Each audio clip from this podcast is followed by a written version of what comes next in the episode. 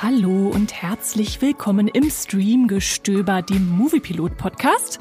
Ich bin Redakteurin Esther Stroh und ich will mich heute ja über Netflix große neue Fantasy-Serie Avatar Herr der Elemente austauschen. Und da dachte ich mir, wen könnte ich mir Besseres an meine Seite holen als so den größten Avatar-Fan, den ich sonst noch so neben mir kenne. Und deshalb sitzt heute hier Sebastian Gertschikow von Filmstarts. Hallo Sebastian. Vielen Dank für die Einladung und äh, schön, dass ich äh, meinem Expertentum noch das von Avatar mit dran setzen kann. Ihr kennt, ihr kennt Sebastian wahrscheinlich von Filmstarts äh, YouTube-Kanal oder auch von Leinwandliebe, den du ja leitest, den Filmstarts-Podcast. Aber da redet ihr immer über Filme und Kino. Und deshalb dachte ich mir, jetzt kannst du dich endlich mal meine Serie auslassen. Voll und ganz, Sebastian. Total gut, total gut. Das fehlt mir tatsächlich auch bei uns immer so ein bisschen, weil ich gucke ja auch ein paar Serien. Auf jeden Fall, das kriegen wir immer mit, wenn wir dich dann am Ende des Jahres zu unserem Serienrückschau-Podcast einladen und dann ein bisschen uns austauschen. Ja, und wenn du bereit bist und ihr da draußen als Zuhörende bereit seid, dann kann ich nur noch sagen, los geht's. Jip, jip.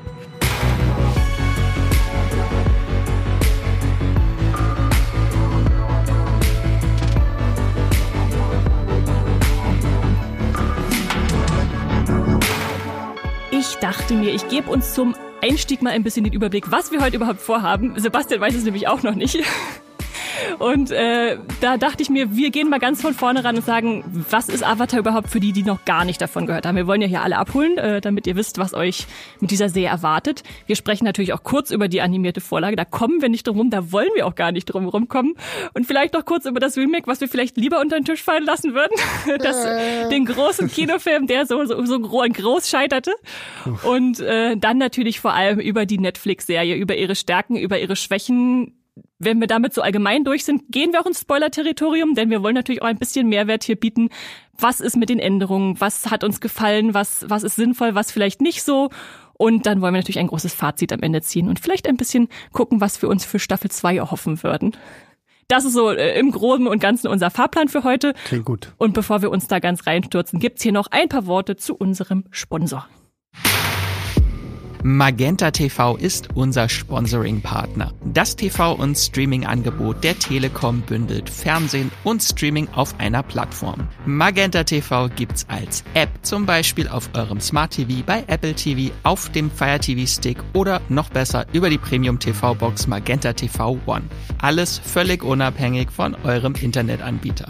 Magenta TV ist ein super praktischer Hub für Live-TV und Streaming-Dienste wie Netflix, Disney RTL sowie die Magenta TV Megathek. Die ist kostenlos mit dabei und hier findet ihr eine riesige und einzigartige Auswahl an Filmen, Serien und Shows. Mit dabei sind viele brandneue internationale Serien und Staffeln, die ihr nur bei Magenta TV sehen könnt. So zum Beispiel die drei neuen Spin-offs von The Walking Dead, Dead City, Daryl Dixon und The Ones Who Live sowie Fargo Staffel 5 oder The Winter King.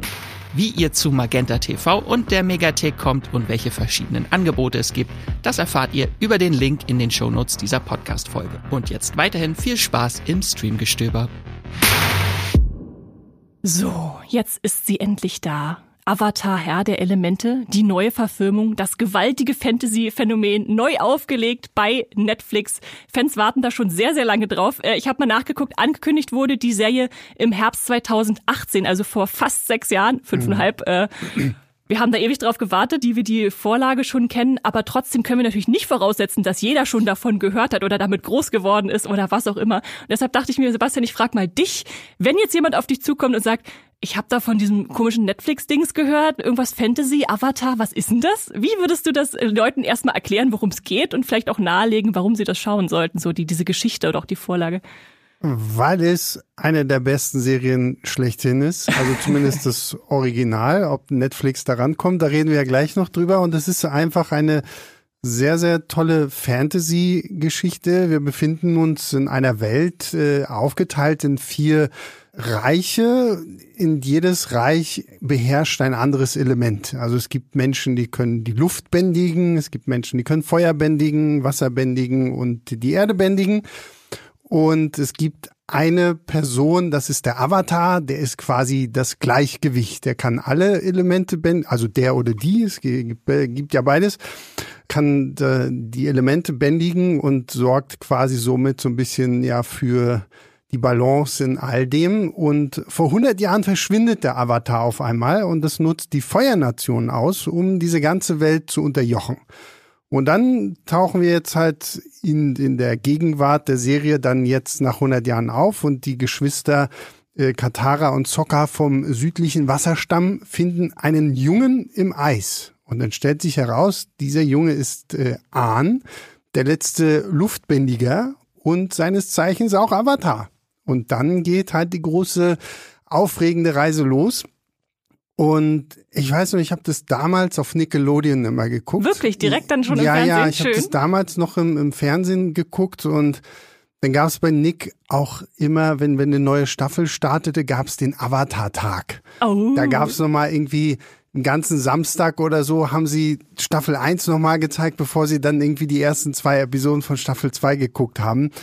Und ich kenne auch sehr, sehr viele, die gerade mit äh, Avatar Herr der Elemente, dieser Originalserie, wirklich so Kindheit verbinden. Ne? Und was ich immer sehr, sehr toll fand, war einfach, wie komplex und ja auch tatsächlich divers diese Serie ist. Weil ich meine, wir haben ja gerade heute immer viel dieses Thema Inklusion, Diversität und bei vielen Sachen denkt man sich, oder denke ich mir zumindest immer, okay, das fühlt sich jetzt aber einfach auch nur an, als wäre Film X, Serie Y halt divers, weil man das jetzt irgendwie machen muss. Und Mhm. Avatar, finde ich, hat selbst so große, schwere Themen wie Vertreibung, Tod, Krieg oder auch irgendwelche Formen von Behinderung. Genau, wir haben irgendwie. eine blinde Figur in Staffel 2, die einfach äh, Genau. Hauptfigur ist, ja. Und, und finde ich, hat das immer so schön alles natürlich in diese große Story integriert und hat einfach sehr faszinierende Figuren auch erschaffen. Also auch, wir haben ja dann diesen Prinz Suko von der Feuernation, der ja der Schurke ist, zumindest irgendwie so, weil das ist ja dann auch nicht einfach nur so ein so schwarz-weiß gezeichneter Schurke Man oder könnte so. ja sagen, eine Kinderserie, da gibt's die Bösen und die Genau, Guten, genau, aber es ist ja. natürlich viel komplexer. Ja. Und, und gerade was ich auch in dem Zusammenhang immer wieder schön fand, war, dass halt der junge Ahn so ein, ist jetzt kein so ein strahlender Held, so, ne, hat so, so Ängste davor und äh, hat auch, weiß ja, also ich, es gibt eine Episode, ich glaube, das ist in Staffel 2 von der Originalserie, wo, wo sie irgendwie drei Tage vor dem großen Angriff auf die Feuernation sind und er kann nicht schlafen, er hat Albträume, weil ihm das halt so viel Kummer bereitet, wie er jetzt halt gegen die Feuernation so vorgehen soll. Und das fand ich immer toll, dass die Serie halt wirklich dann auch versucht, alle Figuren wirklich so differenziert irgendwie aufzuklappen und wirklich jede Angst, jede, jede Freude, alles irgendwie so zu thematisieren. Also die, die, die Originalserie ist, finde ich, wirklich was, was man unbedingt gesehen haben muss, weil es ist schon wirklich eine, eine tolle Serie, wirklich gut durchdacht, tolle Figuren, schöner Soundtrack und diese ganze Welt finde ich unglaublich. Ich war damals immer schwerst davon beeindruckt, dass ja jede Form des Bändigens tatsächlich auch einer tatsächlichen asiatischen Kampfkunst, Kampfkunst, ja. irgendwie angegliedert wurde so und dass man sich auch wirklich genau ausgesucht hat, okay, äh, Wasser, das müssen fließende Bewegungen sein und äh, Erde ist halt wirklich so was sehr gefestigtes Mhm. und da muss irgendwie am besten immer so mit mit beiden Bodenhaftung Beinen, mit ja genau beiden. Bodenhaftung Ja, und so. ja. Super, super spannend. Also gerade Und ja nicht nur die Elemente, sondern auch die ganzen Nationen, die dargestellt Ja. werden, ne? Die Feuernation, Erdnation. Manche sind dann eher so an die nördlichen Inui-Stämme angelehnt, Mhm. andere dann eher so, weiß ich nicht, schon indisch beeinflusst oder japanisch, äh, chinesisch, genau. Ja. Dass man wirklich da sich sozusagen reale Inspiration geholt hat, aber daraus wirklich eine Fantasy-Serie in ihrem eigenen Recht gestrickt hat. Das hat mich auch damals sehr beeindruckt. absolut. Ja. Ich bin, ich bin tatsächlich erst als Erwachsene dazu gekommen, muss ich sagen. Ich habe es nicht geguckt, als es ausgestrahlt wurde, aber dann später gestreamt, vermute ich mal. Es Mhm. ist schon wieder so lange her. Aber war dann auch völlig hin und weg einfach von dieser Welt, was sie alles aufmacht. Auch so mit diesen ganzen, Spi mit der spirituellen Mythologie, die drin steckt. Stimmt, ja, die ja. könnte ja auch abschrecken, sag ich mal, wenn da jemand sagt, okay, ich will da jetzt nicht so viel religiöses Gedöns drin haben Mhm. in meiner, in meiner Kinderserie.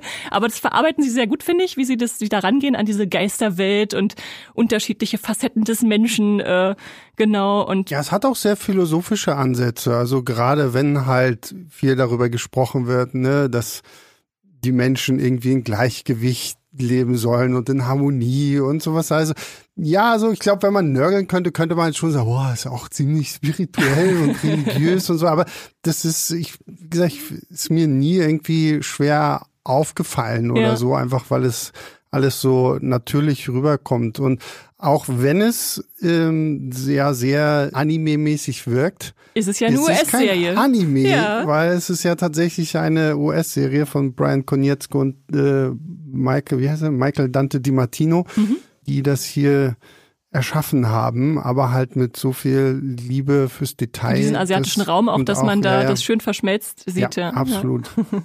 Und es sind dann insgesamt drei Staffeln, die wir da haben, genau. mit je 20 Folgen, beziehungsweise die dritte Staffel hat 21 Folgen, also hat man am Schluss dann 61 Folgen, die ja. man gucken kann. Und wenn jetzt jemand sagt, oh, das will ich nicht nachholen, 61 Folgen, die sind ja nur so 23 Minuten oder so meistens Ach, durchschnittlich lang. Also das habt ihr ganz schnell weggeguckt. Ihr werdet euch eher ärgern, dass schon wieder durch ist. Ja, ja, das muss ich auch sagen. Also gerade, ich meine, Staffel 1, finde ich, der merkt man auch noch so ein bisschen an, so wie, wie das konzipiert. Ich habe immer so das Gefühl gehabt, so ab Staffel 2 baut man viel mehr auch noch so darauf auf zu sagen, okay, jetzt gibt's halt wirklich so ein großes Ganzes und gerade Staffel 2 hat ja auch einige preisgekrönte Episoden dann, mhm. wo man wirklich sagen muss, es ist toll, also wie sich hier alles entwickelt. Das, das kann man gar nicht oft genug gucken und ich weiß gar nicht, wie häufig ich Avatar Herr der Elemente schon gesehen habe. Deswegen, also die kann ich wirklich empfehlen. Ich glaube, die läuft auch aktuell bei Netflix. Genau, die ne? hat sich ja. Netflix auf jeden Fall ins Programm geholt. Das ist natürlich clever in Vorbereitung klar, auf die klar, eigene, ja. das eigene Serien-Remake. Vielleicht als letztes noch, wie stehst du zu den Ghibli-Anspielungen, die ja immer mal wieder, wo man immer wieder sagt, ja, die, die Avatar-Serie, die Zeichentrickserie hat sich ja schon so ein bisschen was von Ghibli geklaut also an Figuren ja, oder so, aber ist halt auch eine Form von Hommage und Ehre, das halt zu nehmen. Und ich meine, gerade Studio Ghibli ist ja auch prägend, was Zeichentrick, Animationen und Anime einfach irgendwie angeht. Und ja, natürlich. Kann man sich man schlechtere Vorbilder suchen. Ja, eben, um Gottes Willen. Ne? Von daher äh, immer her damit. Hast du denn oder hattest du, als du das erste Mal geguckt hast, Lieblingsfiguren, die du besonders mit besonders vollem oh, Herzen ich, verfolgt also, hast? Das, das, das ist das Schlimme. Bei Avatar finde ich diese Frage echt richtig schwer, so, ja, ne? Ja. Ähm, weil alle Figuren einfach so so toll sind, so Soccer, der ja so als einziger in dieser immer wachsenderen Gruppe von Team Avatar derjenige ist, der halt überhaupt kein Element bändigen kann und halt irgendwie auch mit der Zeit halt lernen muss, trotzdem irgendwie für dieses Team da zu sein, mochte ich immer total gerne. Ich glaube, so ein Favorite für mich und das ist wahrscheinlich für viele und wahrscheinlich auch nach der Netflix-Serie ist Onkel Iro. Mhm. Also der Wegbegleiter von Prinz Zuko, der halt der ist super charmant und wenn er halt immer irgendwie erstmal seine Teezeremonie abhalten möchte oder Paisho spielen möchte, so ein beliebtes Spiel in der Welt von Avatar, und immer, aber auch gleichzeitig wirklich sehr kluge Ratschläge für seinen Neffen hat, die er anfangs ja aber auch gar nicht so wirklich hören will, weil er weiß ja eh alles besser als junger. Und gleichzeitig äh, so eine wichtige Figur, auch wenn man die Feuernation als die Bösen kennenlernt, um dann so ein Gegenbeispiel zu haben. Genau. Der hat zwar auch eine kriegerische Vergangenheit, ja. aber hat sich dann in eine Richtung entwickelt, wo man sagt, da, da könnte es auch hingehen. Schaut, schaut euch diesen Menschen an als Vorbild. Mm, ja, absolut. Also Onkel Iro ist einfach so vom, vom Sympathiefaktor her. Ich glaube so, wenn ich sagen müsste, so von der Entwicklung her finde ich Suko am spannendsten. Ja, ich muss zugeben, also, das war immer meine, meine Go-To-Figur. Ja. Also, dass ich immer dachte, oh, jetzt kommt wieder eine, eine Suko-lastige Folge, da bin ich schon gespannt drauf, was mhm. er jetzt als nächstes anstellt. Einfach so auch als zerrissene Figur, wo man sieht, dass an mehreren Enden an ihr gezogen wird und ja. es kann in alle Richtungen ausschlagen und man hofft natürlich, dass es in eine Richtung geht und trotzdem kann man dann immer wieder überrascht werden, äh, mhm. siehe Staffel 2. ja, und ja, vor allem gerade, weil halt auch dann so viel immer noch äh, über seine Vergangenheit Vergangenheit in Rückblenden genau, erzählt wird genau. und so. Das wurde ja dann später so ein bisschen in Comics noch weiter ausgebaut, weil es gibt ja eine große, große Frage, die die Anime, äh, die, die Animationsserie ja wirklich am Ende ja komplett offen lässt, was Suko angeht.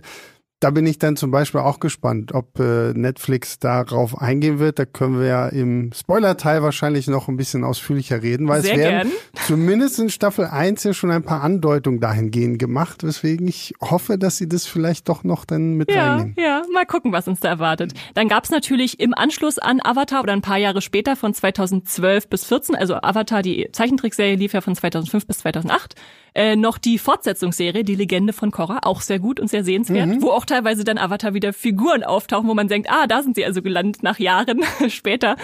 Vor allen Dingen muss ich bei äh, die Legende von Korra sagen, ich glaube, es ist in Staffel 2, meine ich, da gibt es so eine Doppelfolge, wie der Avatar überhaupt entstanden ist, wo es ja, wo er erzählt wird, wie der, der erste Avatar entsteht und warum er entsteht und so. Ja, die fand ich auch äh, sehr, sehr cool. Ja, und wenn ihr uns jetzt zuhört, dann merkt ihr also schon, Avatar ist ein wirkliches Phänomen gewesen und ist es auch immer noch eine sehr, sehr beliebte Animationsserie und was beliebt und erfolgreich ist, muss natürlich neu aufgelegt werden und deshalb gab es dann 2010 auch den Versuch von, Nein, gab es nicht.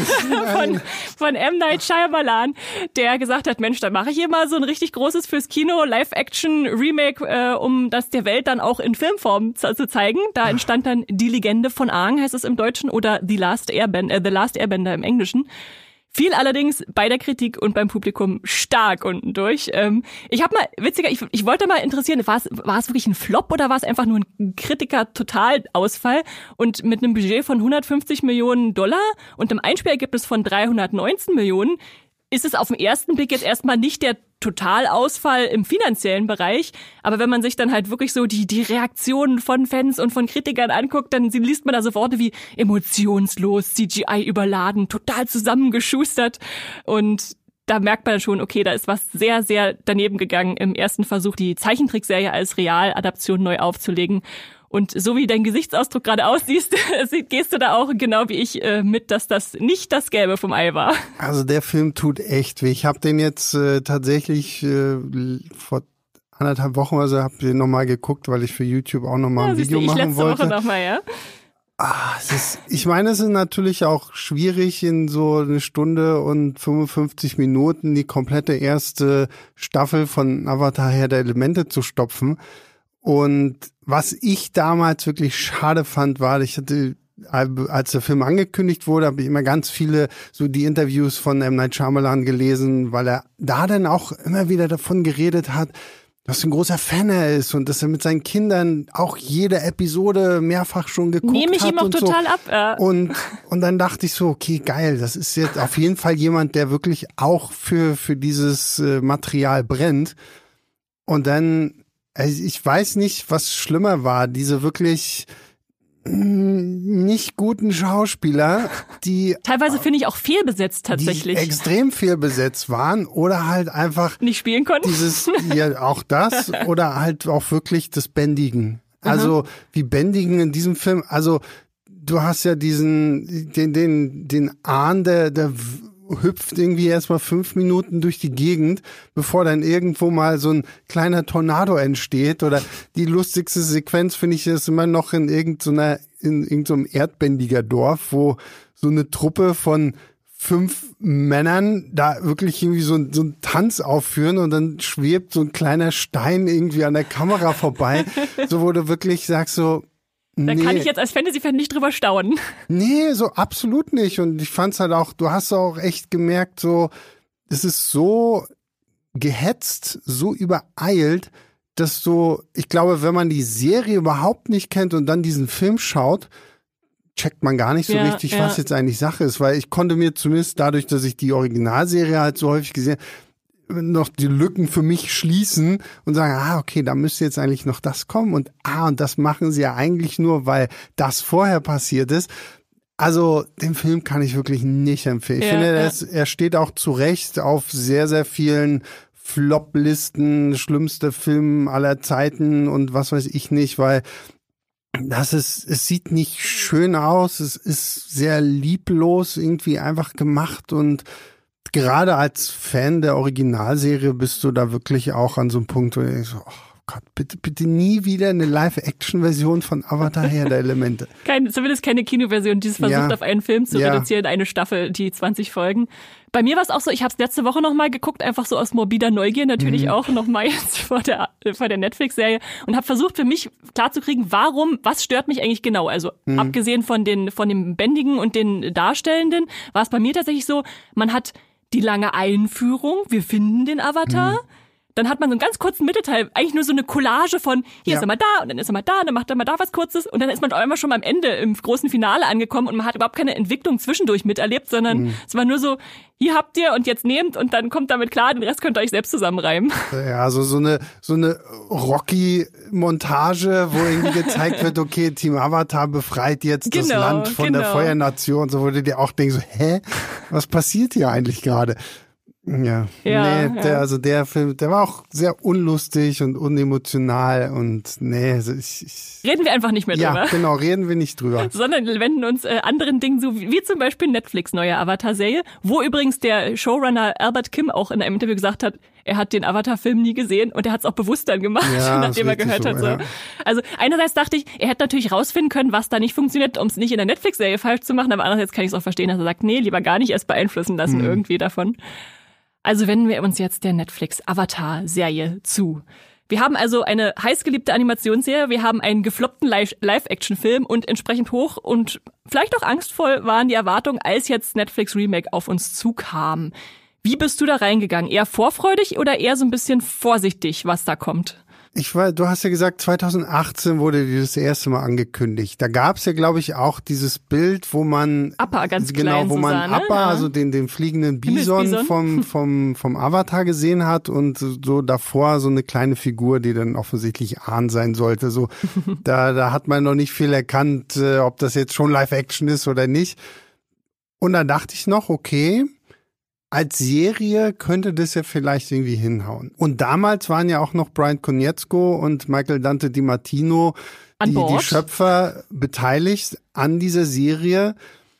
Und irgendwann ging es ja dann halt wieder los, ne? So dieses so, oh Gott, ja, die Macher äh, verlassen die Netflix-Serie aus kreativen Differenzen, gründen ihre eigenen Avatar-Studios, kündigen irgendwie, ich glaube, für 2025 ja schon den ersten animierten Kinofilm an und wollen auch irgendwie eine neue Serie machen, wo du, wo ich so das Gefühl hatte, okay, Oh, krass, oh. das ist aber eine harte Trotzreaktion auf Netflix zu sagen, okay, mit euch wollen wir nicht mehr und deswegen machen wir jetzt halt hier irgendwie äh, unser komplett eigenes Ding.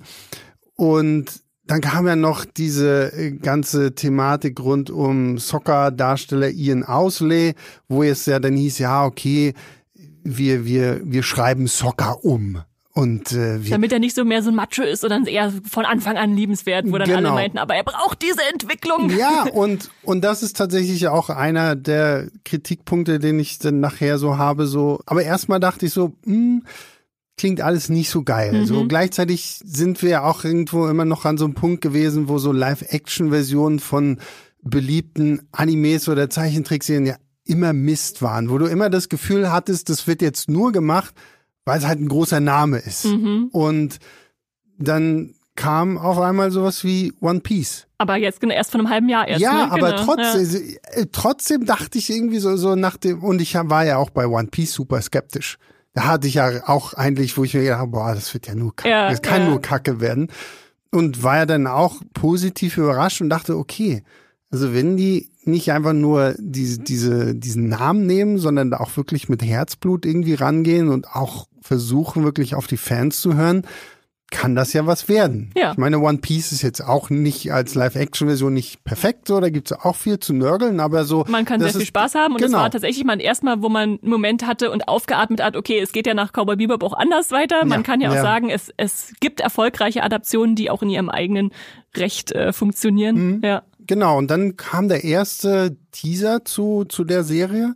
Also da, wo man auch Bewegtbild gesehen hatte, weil Mhm. der erste richtige Teaser war ja nur so die Symbole der unterschiedlichen Ja, das Nationen. wir und nicht mit. Das zählt nicht. Und da dachte ich schon so, okay, geil, das sieht doch irgendwie Das sah gut ziemlich, aus. ziemlich gut aus. Vor allen Dingen, wenn man da dann auch so das Bändigen gesehen hat, weil das war für mich so, so einer so der Punkte, Punkt, so das das muss muss jetzt irgendwie Mhm. sitzen. Und Ich muss sagen, beim ersten Teaser hatte ich noch so ein bisschen Angst oder auch beim Trailer sogar noch, weil man nicht die Interaktion der Figuren gesehen Mhm. hat, dass ich dachte, haben sie das jetzt bewusst so geschnitten, dass man vielleicht nicht so die, die Charakterbeziehung sieht, weil es nicht so funktioniert hat oder wollen sie uns das einfach noch nicht zeigen? Mhm. Ja.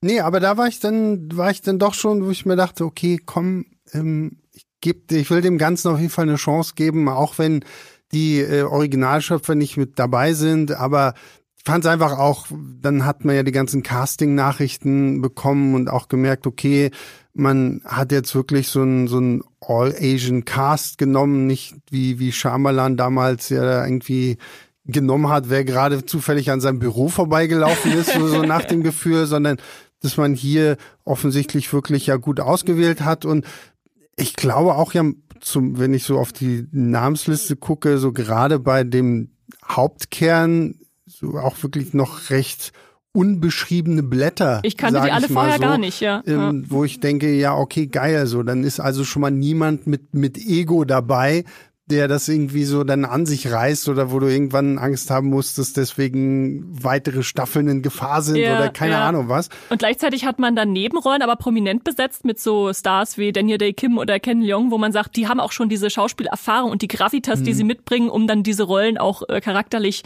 außenrum zu tragen. Absolut, Ja, ja, ja. Nee, also deswegen, also vom Cast her und äh, alles, was man so gehört hatte, als dann auch so die Originalmusik im Trailer zu hören war und so, das war schon, war schon gut. Da hatte ich dann schon Bock drauf. Ja, ja. Und dann kam sie jetzt, die Serie.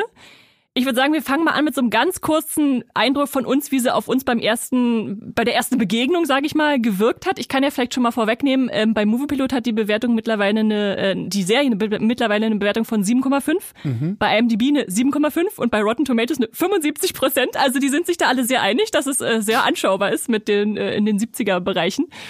Ich muss zugeben, als ich das erste Mal reingeschaut habe, also ich habe relativ früh Screener gehabt, die, wo auch die Spezialeffekte noch nicht ganz fertig waren, Ja, okay. weil ich, weil ich Interviews hatte zwei Wochen vorher. Da habe ich eine Weile gebraucht, um reinzukommen. Ähm, Ich, ich habe versucht auch rauszufinden, warum das, woran das lag. Und ich glaube, es war für mich so ein bisschen mit ich bin halt ein Hardcore-Fan Avatar und dann kriege ich das alles nochmal ganz in Ruhe aufgerollt. Wir haben 20 Minuten lang einen neuen Prolog, der mir erklärt, was da eigentlich in dieser Welt passiert. Und ich habe halt gemerkt, wie die Serie auch natürlich versuchen muss, die ins Boot zu holen, die davon noch nicht so viel Ahnung haben. Und das war dann eher für mich so ein Abarbeiten von Stationen. Und bei mir hat's dann, glaube ich, erst so in Folge vier richtig Klick gemacht, dass ich gesagt habe, ah, jetzt, jetzt funktioniert gerade was, jetzt komme ich, werde ich auf einmal mit den Figuren warm, jetzt haben wir die ersten Rückblenden, die ersten tieferen Figurenbeziehungen, wo dann halt nicht mehr nur dieses, äh, die Einführungselemente waren, sondern wo es dann auch irgendwie noch tiefgreifender wurde. Also mein erster Eindruck war, ich musste erst mal ein bisschen warm werden, aber letztendlich bin ich jetzt doch sehr zufrieden, würde ich sagen, erstmal. War witzigerweise bei mir ganz anders. Ich, Okay. war schon, ich war schon von der ersten Szene total begeistert, einfach weil, weil die, die erste Episode fängt, du hast ja schon gesagt, wir bekommen einen komplett neuen Prolog, so was so in der Form jetzt auch in der Originalserie ja gar nicht so weit ausgebaut wurde, weil wir dann noch äh, in der Vergangenheit irgendwie sind, vor den 100 Jahren und so. Und da gibt's ja dann direkt so einen Kampf zwischen einem Erdbändiger und einem Feuerbändiger. Und ich saß zu Hause und hab mir gedacht, boah, wow, sieht das gut aus, wenn die hier irgendwie mit, mit Erde und Feuer so und das knallt aufeinander und so. Fand ich schon sehr, sehr cool. Das Einzige, was mich durch die komplette Serie immer wieder rausgerissen hat, ist, wie schlecht teilweise die Bärte und die Perücken sind. Also gerade denn auch zum Schluss eine Prinzessin Yue hat eine Perücke auf, wo ich mir auch dachte so, oh Leute, ihr habt doch viel Geld für diese Serie ausgegeben. Und gerade auch ein paar von aus der Feuernation, die ja äh, sehr schöne Bärte zur Schau stellen, wurde dir aber auch das noch angeklebter könnten die auch nicht aussehen, wenn ich die mir irgendwie bei Amazon bestelle und mir für, für eine Halloween-Party rein. Also die Bärte haben mich irgendwie immer so Ja, lachend ja. so ein bisschen rausgezogen.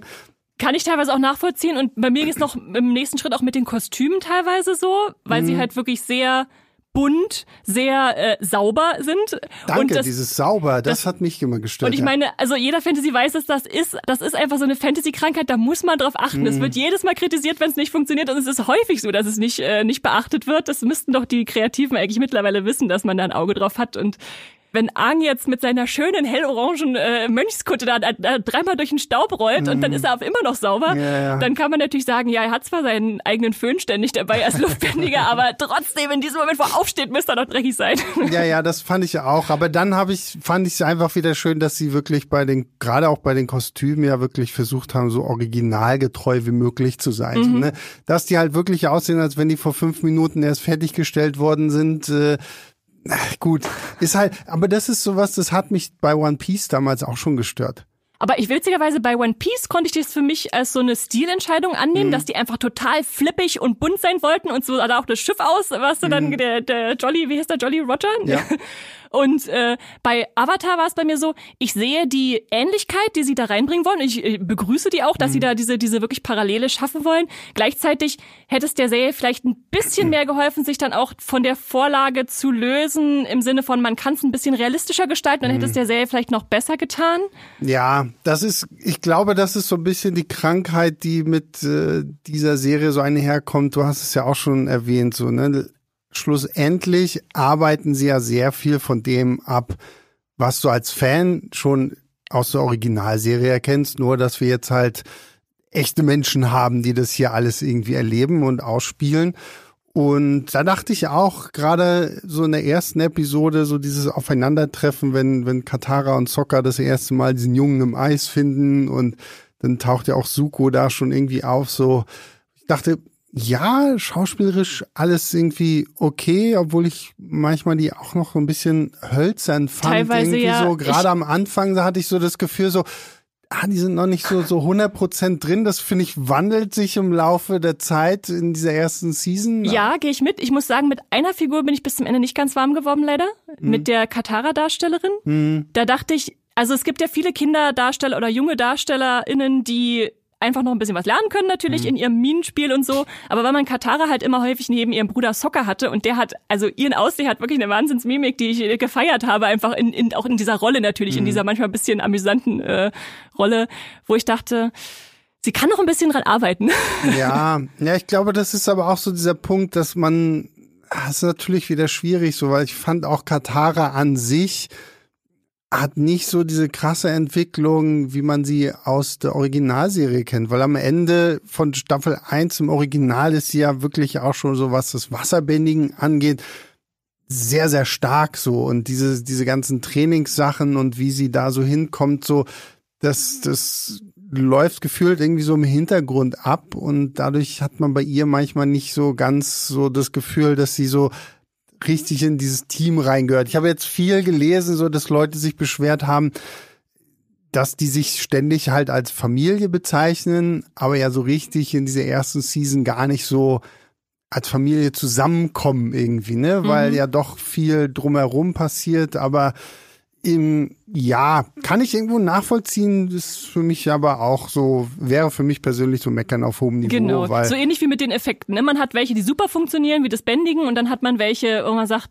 der Avatar-Zustand, warum sieht der jetzt so komisch aus? Ja. Oder von mir ist auch am Schluss so ein großes, ich nenne es mal Wassermonster, um noch nicht zu viel zu spoilern, mhm. wo ich auch dachte, ist jetzt nicht das Highlight, was ich mir erwartet hätte, aber mhm. ja, ich, im, im, im Großen und Ganzen kann man es dann irgendwie wegstecken und sagen, ist so, ist okay. Äh, ja, ja. ja. Ja, und ich muss auch sagen, gerade was sie in, in, Sachen Worldbuilding gemacht haben, so, so die einzelnen Locations, wo dann Team Avatar irgendwie hinkommt, ob es jetzt so diese äh, luftwendiger Tempel sind oder auch den die Erdstadt Omashu, Omashu. Die genau, ähm, das sind oder auch die die die Feuernation, weil tatsächlich erweitert ja gerade die Netflix-Serie so die die Handlung in der Feuernation ja doch deutlich in, in in Bezug auf das, was man aus dem Original kennt, äh, was ich aber irgendwie auch ganz cool fand, weil gerade Daniel De Kim als Feuerlord Osei ähm, ist ja auch schon wieder Teil von Memes geworden, weil alle sagen so, boah, Mensch, der sieht aber mit Mitte 50 noch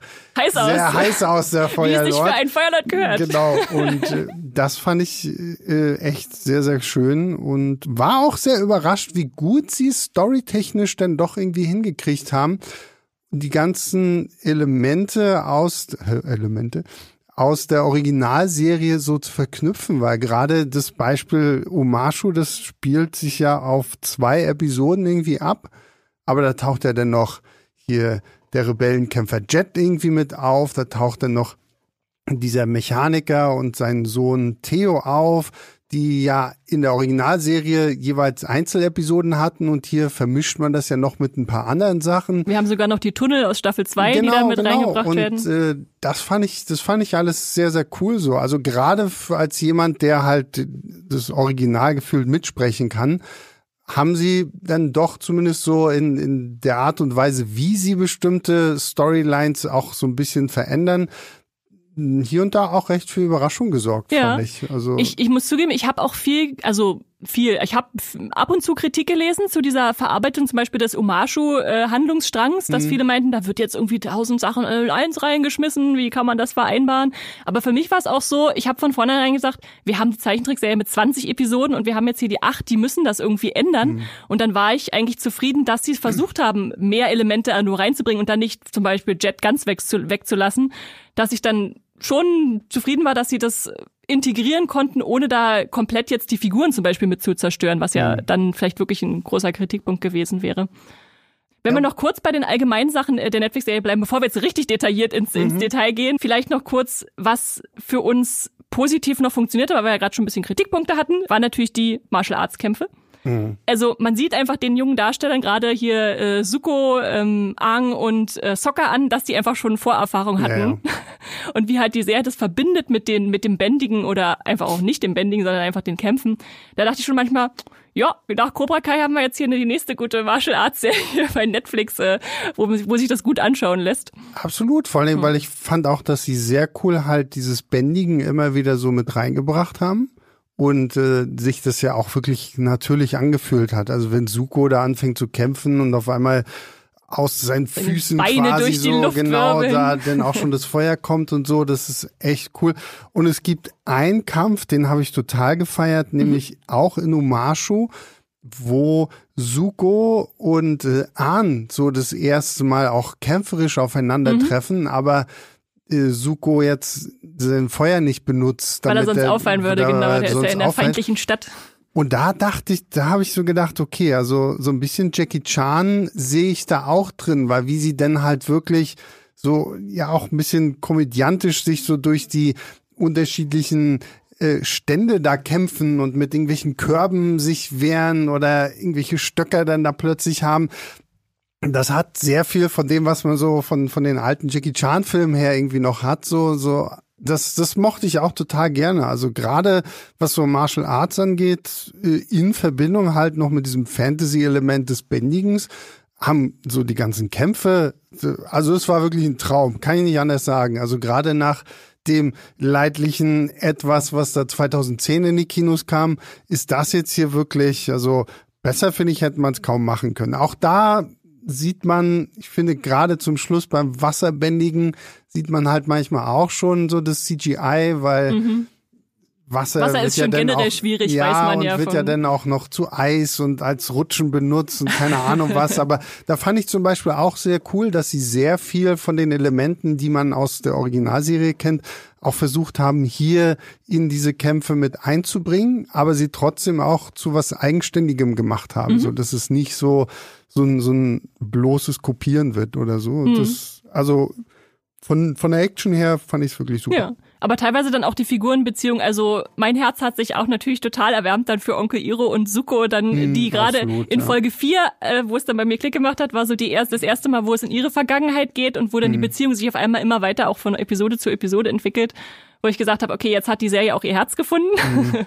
Und äh, ich glaube, wer bei Appa oder Momo nicht dahin schmilzt, der hat ja. einfach ein Herz aus Stein, das einen kein Erdbändiger brechen kann. Mhm.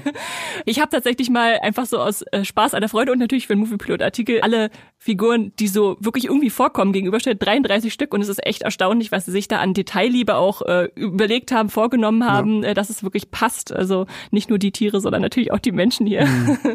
so gut rüberzubringen. Und teilweise ist mir auch aufgefallen, Avatar, die, die Netflix-Serie, hat auch so eine leichte, so eine Schnittironie teilweise drin. Ich weiß nicht, ob dir das aufgefallen ist. Zum Beispiel in der ersten Folge äh, wollen dann Katara und Sokka Ang hinterher, der entführt wurde.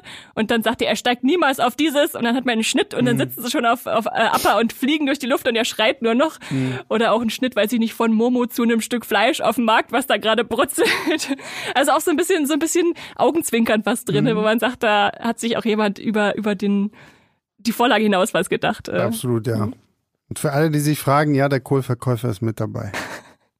Dann lass es doch jetzt, wenn du schon vom Kohlverkäufer äh, dann äh, sprichst direkt ins Detail gehen, denn die Detailliebe und die Easter Eggs sind natürlich auch was, was gerade für Fans wichtig ist in, in Avatar zu sehen. Und ich denke, am Kohlhändler kann man das ganz gut festmachen. Man spürt, dass in der Netflix-Avatar-Serie wirklich ganz viel Vorlagenliebe auch drin ist. Mhm. Wir haben die dritte Episode. Wir haben einen Händler, der in Omashu Kohl verkauft. Wir sehen die grünen Kohlköpfe und immer wenn er ansetzen will, meine, dann kommt irgendwas dazwischen. Das passiert zweimal, bis er es endlich aussprechen ja. darf. Und das wissen natürlich die Fans sofort. Das ist ein großes Mem, ein großer Fanmoment, äh, wenn dieser Sprecher, der gleichzeitig jetzt auch der Schauspieler ist, haben sie also denselben genau, an Bord ja, geholt, äh, auch diesen Ausruf, meine Kohlköpfe oder my cabbages im mhm. Englischen bringen darf. Und da merkt man dann, da wissen sie schon, was erwartet wird. Nee, es ist, ja, es sind so diese offensichtlichen Easter Eggs, aber ich finde, es gab sehr viele auch schöne, subtile Sachen. Zum Beispiel taucht ja, sind wir jetzt auch so ein bisschen im Spoiler? Bitte, jetzt, jetzt darfst du spoilern so, okay. ohne Ende. Na, weil es taucht ja auch die äh, Kopfgeldjägerin äh, June auf mhm. mit, mit Nyla, ihrem Reittier, das ja so eine perfekte Nase hat. Und da, also, dass sie halt auch mit drin ist, äh, fand ich auch schon mal cool, auch wenn sie jetzt nicht so so so ausführlich irgendwie. Aber immerhin in zwei Episoden. Ja, ja, genau. Ich, ja. Also es reicht auch aus. Aber was ich spannend fand in, vorher war, es gibt dann so so einen Punkt, wo Suko und äh, Iro in in so eine Taverne gehen. Mhm. Und da wird irgendwie so im Hintergrund hörst du zwei Leute reden so, ja, ich habe weil sie, er fragt nach dem Avatar, ne, ja, ich habe irgendwie gehört, da hat irgendwie da Leuten mit Canyon Crawlern geholfen so. Und so, du hörst als Fan nur das Wort, das Canyon, Canyon Crawler. und weißt, okay, das ist diese Episode, wo er diese zwei verfeindeten Stämme durch so eine riesengroße Schlucht führen muss und dann tauchen da diese komischen Monster, diese Canyon Crawler auf. So, so, solche kleinen Sachen. Und so ging es mir zum Beispiel mit der Statue, die beim Erdkönig Bumi in Omashu rumsteht. Äh, wenn man genau hinguckt, es ist ein Ziegengorilla. Mhm. Und natürlich haben wir Flopsy Stimmt, nicht drin, ja, ja, sein ja, genau. Haustier, sein äh, großes Viech. Aber trotzdem hat man es dann irgendwie eingebracht und äh, den Fans, Fans mit einem ganz kurzen Fingerzeig gezeigt. Übrigens, es existiert auch irgendwie mhm. in dieser Welt. Das ich ich fand es schön, dass es drin war. Es hat mir aber auch manchmal so ein bisschen Zwiespalt verursacht, dass ich dachte, sie zeigen mir jetzt auch, was, was ich nicht haben kann, äh, indem sie es mir ganz kurz mal vor die Nase halten und dann wieder wegnehmen. Mhm. Aber im Großen und Ganzen habe ich mich eher gefreut als ich fand, geärgert. Ich fand es auch vor allem, was ich witzig fand, dass sie sogar die, die Musikergruppe aus Staffel 2 da, die, diese, diese Hippie-Leute, ja genau, die da dann in, der, in den Höhlen da irgendwie Musik spielen, so, so wo ich mir dachte, okay, ich glaube, wenn du jetzt jemand bist, der die, die Originalserie nicht kennt, fragst du dich so ein bisschen, was machen die was Hippies da in der Höhle? Passt das, wie passt das jetzt dazu? Aber ich saß nur zu Hause und habe mich total gefreut. Ja. Ähm, einfach weil es halt auch so die, ja, der gleiche Song irgendwie gespielt wird. Und da muss ich auch sagen, da hat mich die Serie kalt erwischt und ich kriege jedes Mal noch Gänsehaut. Weil es gibt ja auch dann diese, ich weiß gar nicht, glaube ich auch in Folge 4, wenn wir auch so ein bisschen mehr darüber erfahren, dass äh, Iro ja bei der Belagerung des Erdkönigreichs Basing Se seinen Sohn verloren hat. Und da wird, und ich saß so, und ich bin normalerweise nie jemand, der wirklich gut so Musiken sofort ja. erkennt. Aber hier sag ich also, oh, ist das, weil das spielt dann ganz kurz in dieser Rückblende von dieser äh, Beerdigungsfeier, mhm. wird ganz kurz dieses Little Soldier Boy angespielt von den Noten her. Ah und Fans kennen das. In, in Staffel 2 des Originals gibt es so eine Episode, wo Iro in Ba Sing Se seinem toten Sohn äh, so, so, so eine kleine Tafel mhm. aufstellt mhm. und singt dann dieses Lied und die Melodie von diesem Lied taucht hier in der Serie auf. Siehst du, Esther muss ich auch schon, ich krieg schon, ich krieg schon Gänsehaut. Ich habe es musikalisch nicht erkannt, aber mir hat es auch was ausgelöst, ohne dass ich wusste, warum dann in ja, dem Moment. Und da, da, da war ich dann auch so baff, dass mhm. sie das dann wirklich irgendwie so, so klein und fein irgendwie reinsetzen. Also deswegen meine ich, ich glaube, als Fan entdeckt man halt immer noch mal so viel mehr als als Nicht-Fan. Klar, Ja. das ist auch bei One Piece sicherlich so, wenn Und man selbst wenn ihr nicht Hardcore-Fan seid und die Serie vielleicht schon mal gesehen habt, die Zeichentrickserie, könnt ihr auch Sachen entdecken, wie zum Beispiel Gran Gran, die fast Wort für Wort die Ja. diese Einleitung, die man eigentlich vor jeder animierten Avatar-Episode hat, genau. nochmal sagt, um mal zu erzählen, was ist eigentlich passiert, als der Avatar verschwunden ist.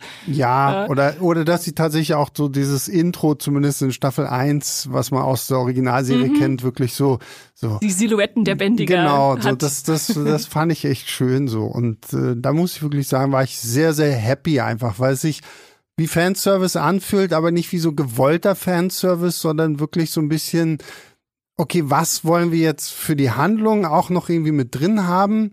Und was sparen wir uns irgendwie einfach so auf? So, dann gibt's ja auch diesen, was ich auch sehr spannend fand, war, dass diese ganze Storyline um diesen Waldgeist Heybei ja auch so ein bisschen abgeändert Mhm. wurde und dass dann dieser dieser andere Geist der der, Eulengeist Gesichter, auch schon mal vorbeikommt, Der obwohl der noch gar nicht auf, da genau. angebracht war. Aber dass auch dieser Geist Co, Ja, der ja der Gesichter Gesichtsräuber. Auch, und da und das ist das, was ich vorhin im nicht spoilerfreien Teil äh, n- ja Mhm. Noch nicht sagen äh, wolltest. Genau. Was ich hier ja spannend finde, Co möchte ja so eine Statue zurückhaben, die ein früherer Avatar hier Avatar Roku ihm ja geklaut hat. Mhm. Und diesen diese Statue kennt man aus den Comics, Mhm. weil das ist halt ähm, ich vergesse immer ihren Namen, die Mutter der Gesichter oder irgendwie sowas, äh, die quasi auch die Mutter von Co ist. Co ja. ist. Und die spielt halt in den Comics nochmal eine ganz, ganz große Rolle, wenn es darum geht, dass Suko seine Mutter suchen geht. Hm. Weil das ist ja so die eine große Frage, die die Zeichentrickserie unbeantwortet gelassen hat, so was ist mit Sukos Mutter passiert. Ja. Und das wurde dann später in Comics irgendwie aufgegriffen. Weswegen ich hoffe, dass Netflix das vielleicht jetzt schon so ein bisschen einarbeitet und vorbereitet, dass man das dann irgendwie ah. in die Serie mit reinnimmt, weil hier jetzt in Staffel 1, finde ich, haben sie noch nicht so viel so hart verändert. Es gibt kleine Änderungen, können, Genau. wir, können wir gleich noch ein paar, auf, vielleicht auf ein paar eingehen, Mhm. genau, aber im, Gro im Großen und Ganzen halten wir uns, uns schon an die Genau, Staffel genau. 1 und wissen, was, wo wir ankommen und äh, was unterwegs passiert. Ja. Aber gut, lass uns kurz noch über ein paar Änderungen vielleicht reden, die uns aufgefallen sind. Ich würde mal anfangen mit Commander Zhao. Mhm. Der ist ja, ich fand ihn in der tatsächlich hier interessanter in der, in der Netflix-Serie, weil er noch eine eigene Entwicklung dazu bekommt. Der ist nicht nur schon der Commander, der einfach schon seinen Ruf hat, sondern er ist eher ein kleines Licht, der jetzt sich jetzt irgendwie hocharbeiten will Mhm. und dafür bereit ist, alles zu tun, auch wenn er der Prinz Zuko so richtig eins reinwürgen muss und ihn im Avatar quasi wegnehmen. ja. Fand ich eine schlüssige kleine Stellschraube, die gedreht wurde und trotzdem der Serie einen Mehrwert gegeben hat. Ja, vor allem, weil man ja auch sagt, dass äh, Sukos Schwester Azula, die ja auch in der Form, wie sie hier jetzt in Staffel 1 bei Netflix auftaucht, äh, erst in Staffel 2 eigentlich ja Genau, wirklich wichtig genau wird eigentlich wie. Osai ja auch, ne? Sowohl Azula als auch Osai, die Ja. sind ja eher so Staffel 2 Figuren, aber ich verstehe es völlig, warum sie in Staffel 1 reingenommen werden. Wie können die jetzt nicht erst später Ja, einführen, ne, und so als ich große. finde ich finde es halt cool, dass man sagt, okay, Azula und Zhao haben irgendwie schon auch zusammengearbeitet. So dieser Moment, wenn, wenn Zhao Suko das auch im, im Finale irgendwie sagt, so, so, okay, im, alles, was du hier für deinen Vater tust oder so, ist total für die Katze und so. Das Du ist ja dann nur das, damit deine Schwester dann groß werden Genau, kann. Ja. und das ist ja dann auch für ihn so dieser Punkt, wo zumindest im Finale so angedeutet wird, ah, okay, vielleicht fängt er jetzt doch an, mehr irgendwie so auf seinen Onkel zu hören und äh, sich von seinem Vater zu lösen. Das fand ich ganz spannend und gleichzeitig, was bei Suko, äh, was ich sehr, sehr stark fand, war diese ganze Erklärung, Von Division 41 oder? wow. Das dachte ich auch so, da hatte ich echt Wow. Gänsehaut am Ende dieser also Folge. das fand ich super, weil das wird, das kommt äh, in, im Original kommt es ja gar nicht so. Nee, zu, wir wissen, er hat seinen Vater irgendwie widersprochen und deswegen wurde er im Duell verletzt und dann verbannt, aber das Genau. gibt's ja hier noch viel mehr Tiefe, dass er sozusagen eine Division Soldaten retten wollte, die geopfert werden sollten und, äh, und dass dafür die dann dann gerade stehen gezwungen muss. werden zu sagen, okay, ja, dann begleitet ihr jetzt den verbannten Prinzen. Genau, und, und dass die, diese die Wahrheit erstmal erfahren müssen und dadurch lernen, wem sie eigentlich ihre Loyalität schulden. Oh. ja, und dann diese, diese Szene, nachdem sie das erfahren haben, wie sie dann alle so Spalier stehen und Suko da mitten durchgeht und sein Onkel noch anguckt, so, äh, was ist denn los? Und ich glaube, er reißt dann da auch so einen herrlich trockenen Witz, wie sie, ja, ich glaube, sie haben dich beim Tee trinken vermisst oder irgendwie sowas. fand ich super und wie gesagt, so, so gerade auch, dass man in Omashu das so ein bisschen mehr verpackt, so, also, es sind wirklich nur so kleine Sachen, die mhm. ja irgendwie verändert worden sind. Man hat jetzt, glaube ich, ja auch komplett darauf verzichtet, diese ganze Story rund um äh, Kataras Halskette da nochmal irgendwie mhm. weiter auszubauen, weil wir haben ja, ja, im Prinzip die Story ihrer Mutter anders erzählt, dass sie sie beschützt hat, weil, weil sie Wasserbändigerin war, was hier noch viel stärker als genau, ein ja. äh, Tabu ist, was sie eigentlich ja. gar nicht machen darf. Ja. ja, und das fand ich zum Beispiel auch spannend, dass die Serie halt so ein bisschen mehr sagt, so dass Katara das halt mit sich rumschleppt, weil sie das Gefühl hat, sie ist schuld am Tod ihrer Mutter. Mhm. Und so, also es sind so Kleinigkeiten, die äh, gut funktioniert haben.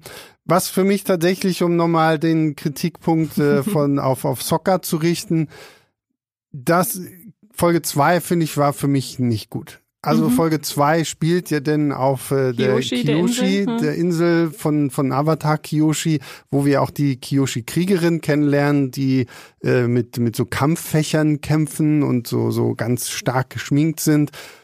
Und da hat man halt schon gemerkt, okay, hier hat gerade Netflix wirklich eine gute Chance verpasst. Weil im Original ist es ja so, Soccer kommt da an mit, mit Team Avatar und lacht die Mädels halt erstmal aus. So, so, ah, ihr mit euren Fächern und hier euren Tanzsachen und so. Und ich bin ja, ich wäre ja hier der Macker und ich weiß, wie was geht. Und er lernt ja dann im Verlaufe einer Folge von 20 Minuten, dass die wirklich was drauf haben, bittet um Verzeihung, zieht sogar deren Kleidung an, lässt sich sogar so schminken, um halt zu lernen, zu sein wie die. Und bei Netflix macht man das so, und das fand ich ja auch schade für, für die Figur von Suki, die Anführerin der Kyoshi-Kriegerin. Bei Netflix halt so, sie sieht Zocker, ah, der ist aber toll. Und dann ist sofort irgendwie so, so, so, so, so, so Liebe auf den ersten Blick von ihrer Seite aus irgendwie da. Und ich dachte so, ah nee, also da hättet ihr, finde ich, wirklich einfach beim Original bleiben können, weil das Original erzählt ja eine Geschichte. Ich habe immer gedacht, ja, sogar Sexismus. Also ich weiß auch nicht, ob man das jetzt in der Serie wirklich so als Sexismus deklarieren könnte, weil er ist halt ein er ist halt ein Junge, der eine gewisse traditionelle Beziehung, äh, Erziehung genau, genossen hat. Äh, und, ja. und ich glaube, wenn er halt wirklich so rein irgendwie sexistisch gewesen wäre, dann hätte er diesen Wandel nicht durchgeführt, sondern mhm, er mhm. öffnet sich ja dann quasi auch diesen neuen Ansätzen, die ihn die Kriegerin da beibringen. Ja, ja. Und das fand ich dann wiederum schade, so dass man das irgendwie für ihn rausgelassen hat. Ich verstehe den Kritikpunkt, kann da auch durchaus mitgehen. Ich fand ihn allerdings nicht so schlimm, wie er groß im Vorfeld aufgeblasen wurde, weil ich dann für mich nämlich erkannt habe, die Entwicklung, die Soccer jetzt in der Netflix-Serie für sich durchmacht, ist eher, eher die von, er wird hinter seinem Rücken von seinem Vater und anderen Führungsfiguren eher als der Unfähige mhm. äh, naja. erkannt, der, der dem nicht zuzutrauen ist. Er muss also diese Entwicklung zum Anführer, sage ich mal, durchmachen. Und äh, gleichzeitig haben wir Suki eher in, die, in der Ecke von, du sagst, sie verliebt sich. Für mich war es eher so, sie sieht in Sokka jemanden, der ihr die Welt eröffnen kann und sie mhm. ist ja sehr zurückgezogen auf dieser Insel groß geworden, hat nichts gesehen und für sie ist das, sozusagen ein Schritt nach draußen, wenn sie da jemand sieht, der die Welt schon ein bisschen zumindest gesehen hat, mhm. dass sie da für sie sich entscheiden kann, sie will noch mehr. Ja. Was mich hingegen viel, viel mehr gestört hat, jetzt, äh, was glaube ich mein, mein größter Änderungsknackpunkt wäre an der ersten Staffel, ist, dass wir nicht sehen, wie Aang in irgendeiner Weise lernt, Wasser zu bändigen. Mhm. Also, wir, vielleicht zur Erklärung, in der Zeichentrickserie heißt, haben die Staffeln alle eine Überschrift. Das erste heißt, Buch heißt Wasser und deshalb heißt es, Aang muss in der ersten Staffel lernen, Wasser zu bändigen. Die Netflix-Serie heißt nicht Wasser, die erste Staffel. Das mhm. ist vielleicht auch eine Entscheidung gewesen. Und ich glaube, sie haben diesen Entwicklungsbogen eher Katara zugeschrieben, dass sie am Anfang ja nur so ein bisschen mit dem Wasser umgehen kann, am Schluss dann Meisterin ist. Mhm. Aber es hat mich ein bisschen gestört, dass sie so lange unterwegs sind und nie jemand irgendwie anzeigt, übrigens, du bist der Avatar, du müsstest jetzt langsam mal anfangen, die Elemente zu bändigen. Naja. ja, äh, gehe ich voll mit. Also gehe ich voll mit. Und ganz kurz noch am Anfang äh, bei dem Soccer-Ding, das wird immer so irgendwie medial so krass aufgebauscht so und dann springen bestimmte Fans ja einfach auch sofort drauf. Ja, ich guck das nicht. Finde ich immer ganz schlimm so, weil am Ende ist es jetzt gar nicht so tragisch so, ja, wie, ja. wie es da jetzt ist. Und ja, dieses ganze Wasserthema habe ich jetzt auch schon ein paar Anfragen bekommen, so, oh, glaubst du, wie, wie wird das sein und so. Albert Kim hat ja schon gesagt, wir werden ja so einen Zeitsprung haben mhm. zwischen Staffel 1 und Staffel 2. Ich kann mir vorstellen, dass man das halt wirklich so ein bisschen als Ausrede nimmt, um jetzt Und- zu sagen, Katara dann- ist jetzt Meisterin und hat ihm schon Sachen beigebracht. Genau, Ja, um dann irgendwie zu sagen, keine Ahnung, Staffel 2 fängt vielleicht ein Jahr nach den Ereignissen des Finales von Staffel 1 an und in der Zeit hat Katara halt schon sehr viel irgendwie geleistet, damit Ahn jetzt auch besser so das Wasser Und wir müssen es ja im. Prinzip nicht nochmal sehen. Wir haben es ja in ihr schon miterlebt. wir Ja, müssen es jetzt ja, nicht ja. an, an Arno mitmachen lassen. Ja, genau. Also ich glaube, das kann man da irgendwie gut machen. Ähm, zumal es ja auch selbst in der Originalserie immer irgendwie eher darum geht, dass Katara viel, viel schneller und viel, viel besser, weil sie kann ja dann auch gegen den großen Meister Paco sich ziemlich gut wehren. Und äh, das, ja, kann ich mir vorstellen, das ist irgendwie so ein Ding, das wird man in Staffel 2, Folge 1 so in, der ersten, in den ersten fünf Minuten so abfrühstücken und sagen, sie, ja, ja, der kann das jetzt, jetzt, auch. Ja, zack. genau. Und wenn du schon vom Zeitrahmen sprichst oder von diesem Zeitsprung, den wir vielleicht erhalten werden, wenn wir Staffel 2 erhalten, Mhm. steht da noch nicht fest, ähm, ist natürlich auch eine Änderung, dass wir zwar diesen Kometen am Horizont haben, So- Sosins äh, Kometen, Mhm. der sozusagen als großes Ereignis, Naturereignis den Feuerbändigern ganz viel Kraft geben würde, also gefährlich ist im Kampf. Dann, bis dahin muss der Avatar eigentlich die Feuernation Ja. besiegt haben, aber das uns nicht gesagt hat, wann wirkt, wann der kommt, sehr bewusst. Also in der Zeichentrickserie hatten wir einen sehr klaren Rahmen von so, ich glaube, einem Jahr etwa, wo er sozusagen seine Fähigkeiten meistern musste. Und bei der Netflix-Serie weiß man natürlich nicht, ob jetzt eine nächste Staffel kommt, wann sie kommt, wie alt dann die Darsteller schon gealtert sind. Man Naja. hat man das Stranger Things-Problem, dass die viel zu schnell altern. Und deswegen ist es ganz clever, dass sie diese Änderung haben, sich das offen zu lassen und sagen, vielleicht kommt er auch erst äh, in fünf Jahren. Naja, man muss ja jetzt auch abwarten. Ne? Ich meine, bislang wurde ja noch nichts irgendwie bestätigt, dass Staffel 2 wirklich kommt. Ja, Da das äh, muss jetzt mal erstmal die Einf Einschaltquoten, glaube ich, ja, bei genau, Netflix ne? äh, So diese zeigen. Completion Rate oder was ist das bei Netflix immer? So Neuerdings wie viele jetzt Leute bis- gucken zum Ende bis zum Ende auch, ne? Und ähm, ja, aber ich würde es mir tatsächlich sehr wünschen, wenn die da noch eine zweite Staffel rankriegen. Ja, Zumal ich mir auch vorstellen könnte, dass man bei Staffel 2 mehr Freiheiten sich so rausnehmen kann. weil man jetzt die ganze Einführung aus dem Weg hat. Ja, um dann vielleicht tatsächlich ja auch zu sagen, okay, die, Hand die Originalhandlung aus der Anim Animationsserie splittet man jetzt in zwei Seasons für, für Netflix auf. Mhm. So, dass man wirklich sagt, so, okay, das Finale von Staffel 2 wäre, man kommt in Ba Sing Se an und sieht den großen Bohrer und dann gehst du rüber in Staffel 3, so, weißt Mhm, du? Also ich glaube, da kann man dann schon auch noch ein bisschen mehr äh, ausbauen, weil dann kommen ja auch noch ein paar neue Figuren dazu in Staffel 2 und sowas alles. Gerade Toff, auf die ich wahnsinnig gespannt Ja, bin. ich wollte schon gerade fragen, worauf freust du dich am meisten in Staffel 2? Ja, Natürlich also- Toff bei Fong. Ja, also Die blinde Erdbändigerin. Genau, der blinde Bandit, wo ja auch wird ja dann auch spannend sein, wen sie da casten. Und äh, nee, das habe ich schon richtig Lust drauf, zumal ja auch das Finale schon so ein bisschen andeutet. Azula ist jetzt angekommen, hat Omashu schon eingenommen, König Bumi wurde Wir haben auch Mai und Ty Lee schon mal nebenbei Genau, gesehen, ihre genau, zwei ja. Sidekicks, ja. und auch so dieser Wandel in Suko, dass er jetzt gemerkt hat, okay, meine eigene Familie hintergeht mich irgendwie, mache ich hier überhaupt noch das Richtige und sowas alles. Und auch, hier- ich glaube, ich weiß gar nicht, ist es schon in Staffel 1? Ja, stimmt, in Staffel 1 treffen sie ja eigentlich auch Bato, der ja irgendwie mit äh, Sokkas und Kataras Vater unterwegs gewesen ist. Das hat man hier jetzt auch komplett rausgenommen. Das könnte man dann auch noch irgendwie mit reinbringen. Ich denke auch, dass sie sich da gar nicht so Also- scharf halten müssen an Ja. die Vorlagen. Wir hatten jetzt schon Sachen aus Staffel 2, vielleicht tun sie aus, was aus Staffel 1 noch Naja. nach in Staffel 2 oder aus Staffel 3 schon. ja, Es gibt ja einfach genug Einzelepisoden, die das auch hergeben, dass man ein bisschen durchmischt. Absolut. Und äh, nee, ich kann, also wenn die das vor allen Dingen auch mit der gleichen Liebe fürs Detail irgendwie durchziehen, hätte ich schon echt Bock drauf, wenn da jetzt demnächst mal hoffentlich bald die zweite Staffel angekündigt wird, weil ich hatte echt Spaß und würde mich, glaube ich, bei einer 8 von 10 sogar einpendeln. Sehr gut. Äh, ähm, wenn ich das jetzt irgendwie wenn wir das schon ein Fazit gießen wollen. Sehr Ja, gut. Ja, ja, schön. Nee, ist schön, schön. Ich bin tatsächlich auch so, ich habe ja am Anfang gesagt, ich musste mich erst erwärmen, Mhm. aber als ich jetzt am Wochenende sozusagen nochmal die erste Folge gucken wollte, um das nochmal mit Spezialeffekten zu haben, weil ich das am Anfang ja nicht hatte, bin ich da noch hängen geblieben, habe die ganze Staffel nochmal durchgeguckt. Also es hat mich dann doch irgendwie so gepackt gehabt, dass ich dachte, doch, das ist schon eine schöne Serie, die man Das gut find ich- gucken kann als ja, Fantasy-Fan und als Avatar-Fan. Aber auch krass, dass man quasi der Presse dann so sowas schickt, so wo nicht mal die Effekte fertig sind, weil ich habe jetzt tatsächlich, ich weiß gar nicht, ob ich das sagen darf, aber ich sag's jetzt einfach, ich habe jetzt zu dieser Free Body Problem Netflix-Serie, Mhm. die ja jetzt auch äh, Screener geschickt bekommen, wo aber halt auch noch dick und fett dran steht Work in Progress. Ja, also ich Wo beim ich, wo ich sage so, dann gucke ich das nicht. Ja. Weil gerade so eine, gerade eine Sci-Fi-Serie, da willst du, und Fantasy ja genauso, du willst ja, Ja. die Effekte, die gehören ja, Ja. da ganz stark dazu. Und wenn ich da dann irgendwie sehe, okay, und jetzt läuft dann noch jemand in grün mit einem Kreuz auf dem Kopf irgendwie rum, wo dann später noch irgendwie ein Wesen draus gemacht wird oder so.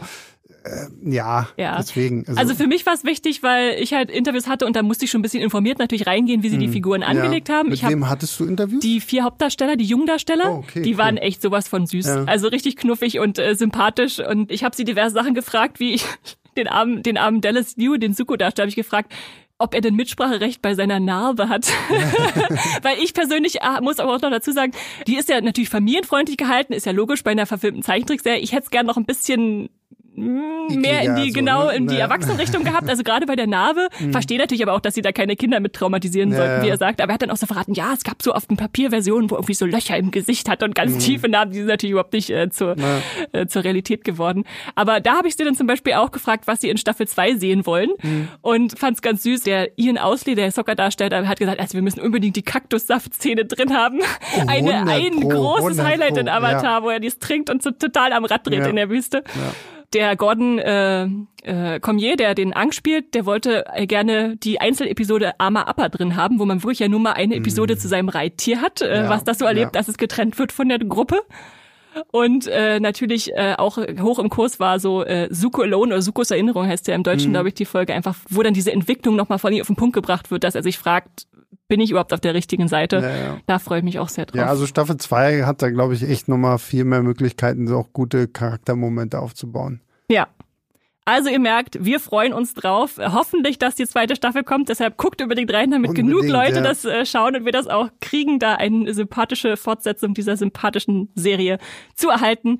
Wir danken euch bis hier natürlich fürs Zuhören. Wie immer, schreibt uns gern euer Feedback an Streamgestöber äh, an podcast.moviepilot.de oder auch bei den Podcast-Apps, die ihr so abonniert habt. Natürlich geht das auch. Und ansonsten sagen wir, folgt uns natürlich auch gern im Privaten oder auf, im, im Beruflichen. Sebastian, wo kann man dich noch finden? Du hast ja schon gespoilert bei, bei äh, Filmstarts auf YouTube, bei Leinwandliebe und äh, unter die blonde Gefahr auf Instagram. Sehr gut. Und mich findet ihr natürlich auch bei Moviepilot zu lesen mit vielen äh, Avatar-Artikeln. Gerade lege ich euch auch noch ein paar in die Shownotes, die einfach visuell besser funktionieren wie der Figurenvergleich, den ich schon erwähnt habe. Und natürlich bei Instagram und Twitter auch als Straw-Star. Und wir hoffen, ihr habt auch Spaß an Avatar. Lasst es uns wissen. Lasst uns gerne auch eure Kritik hören. Und wir sagen Tschüss und streamt was Schönes.